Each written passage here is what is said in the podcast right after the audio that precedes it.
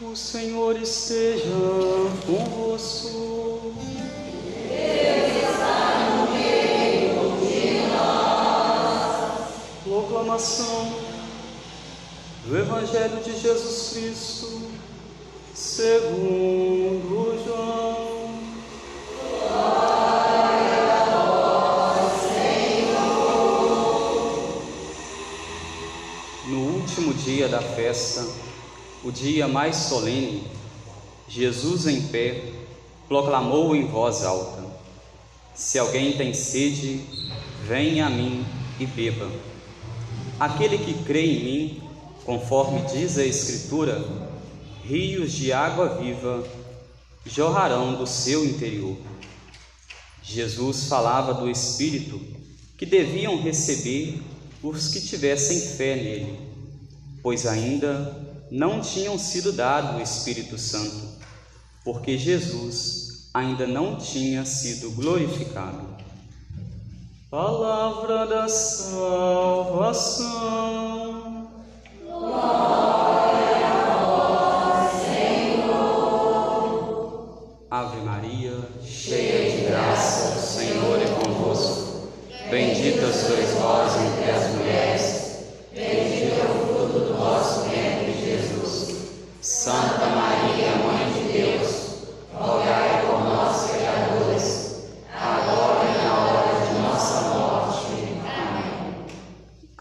Caríssimos irmãos, hoje para a Santa Igreja de Nosso Senhor Jesus Cristo e também para essa comunidade é um dia de grande festa. Grande festa porque nós hoje celebramos duas festas na nossa igreja. A festa de nossa padroeira, a festa da padroeira desta comunidade, comunidade Santa Rita de Cássia, e também a festa da vigília em preparação para Pentecostes. Durante 50 dias nós nos preparamos para a vinda do Espírito Santo. Jesus ressuscitou, apareceu durante 50 dias aos seus apóstolos, apareceu ao povo e agora eis que é chegado este grande momento. E as leituras de hoje, todas elas, também o Evangelho, primeira leitura retirada do livro da profecia de Joel, segunda leitura da carta de São Paulo aos Romanos, e também o Evangelho de São João que nós ouvimos, todos eles têm como grande finalidade nos mostrar os sinais de Deus através de suas profecias e também através da espera, a espera pelo Espírito Santo. Jesus, depois de aparecer durante 50 dias aos seus, sobe aos céus, e então a Virgem Maria, os apóstolos e mais alguns homens, mais alguns fiéis, se reúnem então no cenáculo. Se reúnem no cenáculo e permanecem durante nove dias em oração, pedindo o Espírito Santo. Por fim, depois desses nove dias de oração, é enviado sobre eles o Espírito Santo. E esta liturgia da vigília de Pentecostes é, como toda vigília que nós celebramos na igreja, ela sempre é celebrada à noite, para que logo pela manhã, quando o Espírito Santo então foi enviado aos seus, foi enviado às pessoas da época, nós então fazendo memória deles que permaneceram durante a noite em oração, no dia seguinte, pela manhã, que é enviado o Espírito Santo para eles. Nós, então, quando celebramos uma vigília, sempre lembramos destes primeiros cristãos, destes que nos antecederam na fé, que professaram esta mesma fé que nós professamos. A fé na Santa Igreja, a fé nos dogmas de nossa Igreja, a fé em nosso Senhor Jesus Cristo. E é sobre esta mesma fé, é sobre este mesmo Espírito Santo, a qual foi imbuída a nossa padroeira, Santa Rita de Cássia. Durante três dias nós nos preparamos para este momento. Por mais que durante esses três dias eu fosse falar na homilia sobre Santa Rita de Cássia, fosse falar também na homilia agora sobre a vida de Santa Rita de Cássia, nós não teríamos como esgotar a respeito da sua vida. Quando nós falamos da vida de alguém, por mais que nós falemos, comentemos sobre a vida de alguém, de uma pessoa virtuosa, nós não conseguimos extinguir tudo. Ainda mais quando se trata da vida de uma pessoa a qual viveu a sua vida em santidade. O próprio Evangelho da missa de hoje de manhã, aqueles que estão acompanhando a liturgia, puderam observar que o evangelista nos dizia que muitas coisas foram escritas, mas muitas a, a respeito de nosso Senhor, mas muitas coisas ainda não se tinha como escrever, não se tinha como falar, porque os sinais de nosso Senhor são grandiosos. Nós não conseguimos colocar todos os sinais, toda a vida de nosso Senhor no papel. A mesma forma a respeito de nossa padroeira, Santa Rita. Santa Rita que nasceu em uma cidade da Itália, e ela é uma luz para nós que aqui estamos, que buscamos a santidade, porque Santa Rita ilumina todo o estágio da nossa vida. Santa Rita, ela abrange todas as vocações. A vocação familiar e também a vocação religiosa. Santa Rita, em um determinado momento da sua vida, ela se casou, ela não queria se casar, ela queria ter a sua vida entregue a Deus, fazer em tudo a vontade de nosso Senhor e por isso ela não almejava o matrimônio. No entanto, depois de casada, ela percebeu que ela poderia fazer do matrimônio dela um instrumento de santificação. E por isso, Santa Rita também é um modelo para os casais, para as famílias de hoje. Embora nós vivamos em um mundo, em uma sociedade a qual a vida familiar anda tão deturpada, Santa Rita é um modelo para a vida familiar e nós, aqueles que estão casados, casados em santo matrimônio, que um dia vieram até a igreja para receberem o sacramento do matrimônio, por receberem ali, aos pés do altar, as bênçãos de Deus, podem então fazer do seu matrimônio um instrumento de santificação, um instrumento de santidade. Muitas vezes não conseguimos fazer do matrimônio um instrumento de santificação e de santidade porque não temos a coragem e a valentia que tiveram os santos e santas de Deus, porque não tiveram a coragem e a ousadia de Santa Rita de Cássia. Santa Rita de Cássia, que embora vivesse momentos de maus tratos do esposo, ela sempre foi uma mulher de fé sempre dobrou seus joelhos ao chão e pedia ao Espírito Santo, o mesmo Espírito Santo que a Virgem Maria e os apóstolos clamaram nesta noite, Santa Rita também clamou por este Espírito, pelo Espírito Santo, para que pudesse visitá-la, visitar a sua vida, visitar o seu matrimônio. E por isso ela alcançou forças. Nós, por nós mesmos, não conseguimos as forças necessárias para vencermos as nossas lutas diárias. Um casal não consegue, por forças próprias, vencer a luta diária do seu matrimônio. Só consegue vencer as lutas diárias do seu matrimônio clamando o Espírito Santo, clamando a Virgem Maria, aquela que é também modelo de mulher para nós, modelo de mulher virtuosa, modelo de mãe, modelo de esposa, clamando também a intercessão de nossa excelsa padroeira, Santa Rita de Cássia, ela que viveu um matrimônio de santificação. Ela tanto rezou para o seu esposo que, quando chegado ao fim da sua vida, ele procurou os sacramentos, se converteu e por isso também alcançou os céus, pela intercessão de Santa Rita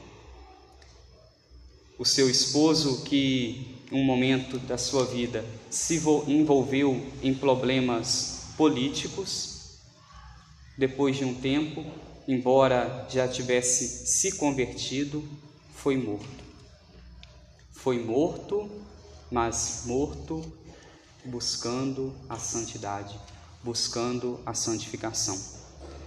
E os filhos de Santa Rita, os filhos daquele casal, embora ainda crianças, quando cresceram, quiseram vingar a morte de seu pai. E querendo vingar a morte de seu pai, Santa Rita, como uma mulher de fé, mulher virtuosa, mulher rainha do seu lar, ela então dobra os seus joelhos ao chão para pedir a intercessão dos céus, para pedir as bênçãos do céu sobre os seus filhos, para que os seus filhos se convertessem, para que os seus filhos mudassem de vida e que, se preciso fosse, nosso Senhor Jesus Cristo os tirasse desse mundo, os levasse para junto de si, para que eles não perdessem as suas almas nos infernos.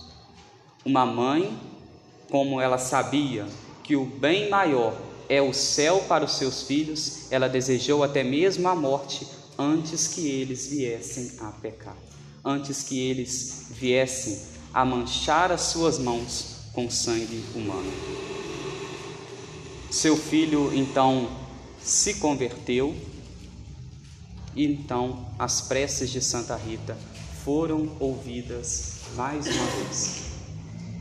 Por fim, depois que já havia o esposo falecido, os filhos, ela ainda como uma pessoa de oração quis entrar para a vida religiosa.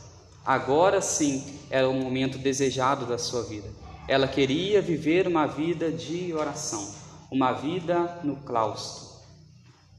E a vida de oração, a vida religiosa consiste nisso. O claustro, a vida reservada nos mosteiros, a vida reservada nos conventos, tem por grande finalidade rezar por aqueles que aqui fora estão, rezar pelos pecadores. Santa Rita, embora casada, embora vivendo o seu matrimônio, rezava também pelos pecadores e pelos pecadores de sua casa, pelos pecadores de sua família, pelo seu esposo e pelos seus filhos. Todos eles alcançaram os céus, alcançaram a conversão. Por fim, desejando ela entrar para o convento, não foi possível por conta de sua idade, por já ter sido casada, então ela vi decidiu viver a sua vida em sua casa no claustro, viver a sua vida totalmente entregue, totalmente devotada a Deus. E ali, rezando, no momento de profunda oração, o Espírito de Deus, e repito, o mesmo Espírito que foi enviado em Pentecostes, visitou Santa Rita e a levou para dentro do convento, de forma milagrosa. E quanto as freiras, aqueles que ali estavam, percebendo então que ali havia um sinal de Deus na sua vida, decidiram então acolhê-la naquele lugar. E então Santa Rita entra para a vida religiosa.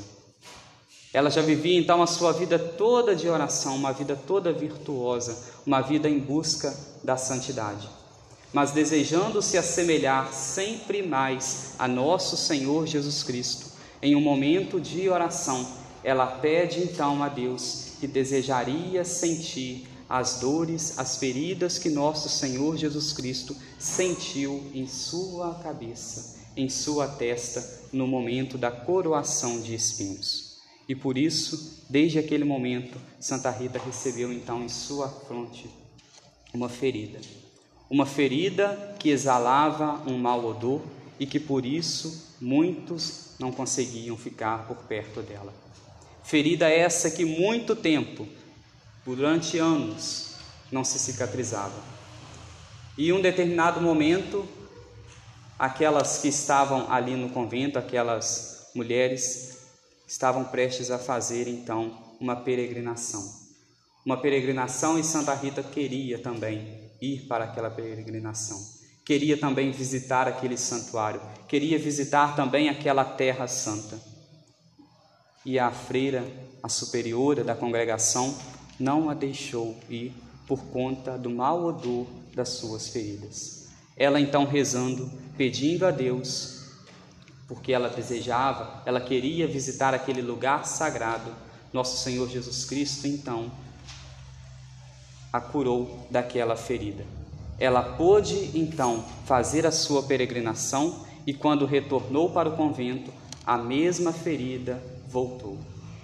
A ferida ficou curada apenas para que ela fizesse aquela peregrinação, para que ela mais uma vez dobrasse os seus joelhos no chão, mais uma vez rezasse e pedisse as bênçãos do céu sobre ela e sobre as famílias do mundo inteiro, sobre os homens e mulheres pecadores deste mundo. Retornando então depois para o convento, viveu durante muitos anos ali ainda com aquela ferida. Até que por fim, quando veio a morrer, aquela ferida que exalava um mau odor, exalava por fim cheiro de rosas. Exalava um suave perfume. Era o perfume da santidade. E hoje o corpo de Santa Rita encontra-se incorrupto, não sofreu a corrupção. E aí nós podemos nos perguntar: por que o corpo de Santa Rita não foi um corpo corrompido? Não sofreu a corrupção da carne? Por que tantos corpos de tantos santos não sofrem a corrupção da carne? A corrupção da carne, a decomposição da carne é fruto do pecado. Por isso a Virgem Maria foi assunta aos céus em corpo e alma. A Virgem Maria, porque não tinha pecado, não tem pecado original nela, foi isenta do pecado no momento da sua concepção, ela não merecia então sofrer a corrupção de sua carne. Por isso ela subiu aos céus em corpo e alma. E tantos santos e santas, embora enquanto aqui estavam não viveram isentos do pecado em suas vidas, mas buscavam a santidade, foram rompendo com os pecados, foram rompendo cada dia mais, se santificando e, por fim, para mostrar que a sua carne, que a, sua natureza havia sido se santificada a cada dia, existem sinais hoje de sua incorruptibilidade, mostrando assim que a carne, repito, corrupta é fruto do pecado, do pecado na nossa vida. Mas nós, olhando então hoje para a vida de Santa Rita, olhando para a nossa padroeira, somos convidados, como ela, a sermos pessoas de oração. Nós encontramos tempo em nossas vidas para tantas coisas. Nós encontramos tempo para o trabalho, tempo para descansar, tempo para se divertir, tempo para estar com a família, tempo para não fazer nada. E aqui não que isso não sejam coisas ruins, são coisas boas, mas nós também devemos encontrar tempo para a oração. E a oração na nossa vida, a vida de oração, é uma vida a qual nós construímos aos poucos. Nós vamos construindo, vamos caminhando, degrau por degrau, em busca de uma vida mais íntima com Deus, em vista, em busca de uma vida de santidade, uma vida de santificação. É muito difícil aqueles que desejam, por exemplo, ter uma vida de oração se comprometerem a fazerem grandes obras de uma hora para outra. Quantas pessoas, às vezes desejando viver uma vida mais íntima de oração, após refletirem, após um momento de meditação, após um momento de reflexão, após uma homilia, uma pregação, um momento ao qual Deus toca no seu coração que ela deve mudar de vida, que ela deve buscar uma vida de oração, se propõe a fazer grandes coisas. Se propõe a todos os dias ler a palavra de Deus, a rezar o terço, quando não o rosário, a rezar o terço da misericórdia e vai colocando um monte de orações na sua vida começa nos primeiros dias de uma forma às vezes muito bem e depois de uma hora para outra, quando surge um ou outro compromisso em algum dia, se deixa de fazer muitas daquelas orações que se fazia e depois aos poucos vai se descambando na vida espiritual, na vida de oração. Isso por conta de quê? Porque a vida de oração é uma vida que deve ser construída. Nós devemos fazer projetos, projetos para a nossa vida de oração. Se nós queremos ter um contato com Deus, uma vida íntima com Deus, nós devemos construir essa vida aos poucos. Hoje eu me proponho a fazer tais orações e vou repetir essa mesma oração, aquela pouca oração, durante certo tempo talvez por uns dois ou três meses. Depois de um tempo, eu me proponho a estar acrescentando mais naquela minha vida de oração e me proponho também a um longo período de tempo viver aquela vida de oração a qual eu me propus, junto com aquela vida que eu já vivia. E vamos então aos poucos construindo a nossa vida de oração, a nossa vida de intimidade com Deus. Nós devemos procurar bons hábitos. E o mais grandioso hábito é o hábito de se viver as virtudes. E as virtudes nós só conseguimos vivê-las através de uma vida íntima com Deus, através de uma vida de oração.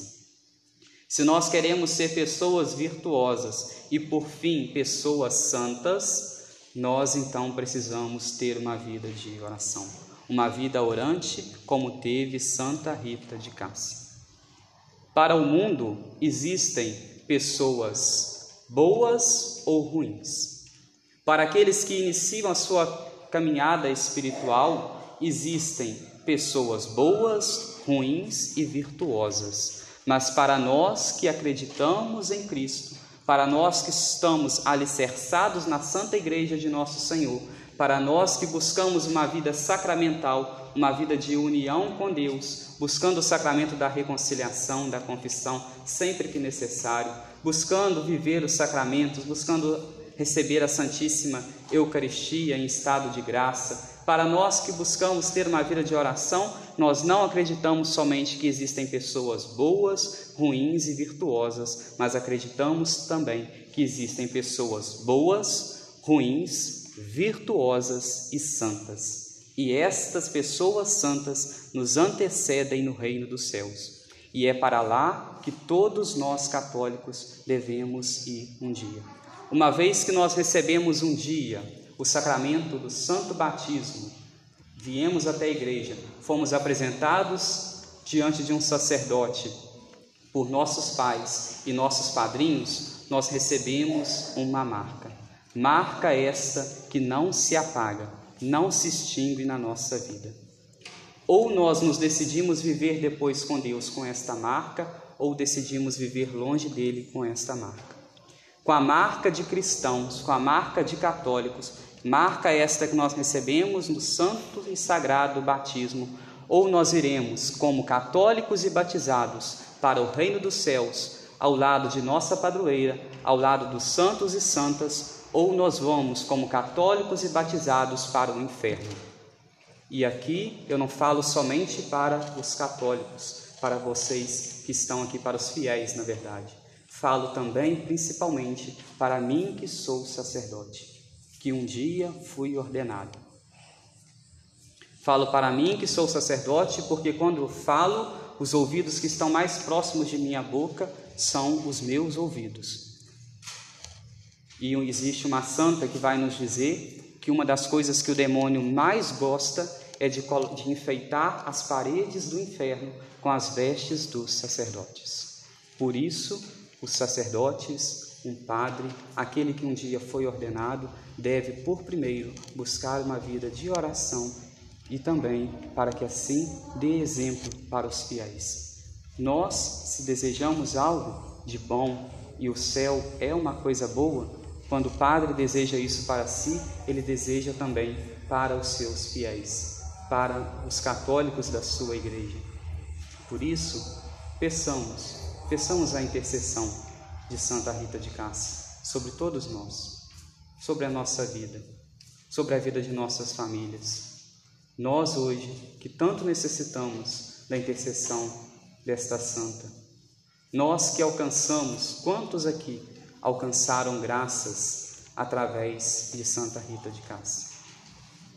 E eu digo que alcançamos graças através da intercessão de Santa Rita de Cássia, não somente vocês que estão aqui. Mas eu também, sacerdote, enquanto seminarista, alcancei também grandes graças através de Santa Rita de Cássia. Se hoje eu sou padre, eu devo a minha vocação à Virgem Maria, a qual um dia eu consagrei a minha vocação a ela, e também a Santa Rita de Cássia. Em determinado momento da minha vida vocacional, eu achei que eu talvez um dia não pudesse ser ordenado, não pudesse ser o sacerdote que Deus tocava no meu coração que eu fosse. Mas, por fim, pedindo a intercessão dessa santa, a santa das causas impossíveis, alcancei a graça, o desejo meu, mas principalmente o desejo de Deus de ser um sacerdote. Um sacerdote, e é este tipo de sacerdote que eu desejo ser. O sacerdote que ensina aquilo que a igreja ensina, que está em comunhão com a igreja, que está em comunhão com o Papa, que está em comunhão com nosso Senhor Jesus Cristo. O hino de Santa Rita nos diz que não há rosa sem espinhos. As rosas somos cada um de nós. Na nossa vida existem espinhos, existem dificuldades, mas a exemplo dela, nós devemos olhar para essas dificuldades, para estes espinhos e enfrentá-los.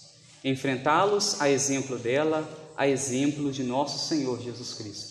Ela conseguiu viver a sua vida toda devotada a Deus, porque confiou-se nas mãos de nosso Senhor Jesus Cristo. Entregou a sua vida, as suas dificuldades nas mãos dele. E hoje, depois de, desta grande mulher, santa que é, nós podemos recorrer não somente ao intermédio, à intercessão por excelência de nosso Senhor Jesus Cristo, mas também desta nossa padroeira, Santa Rita de Cássia. Santa Rita de Cássia, rogai por nós. Santa Rita de Cássia, rogai por nós. Santa Rita de Cássia, rogai por nós.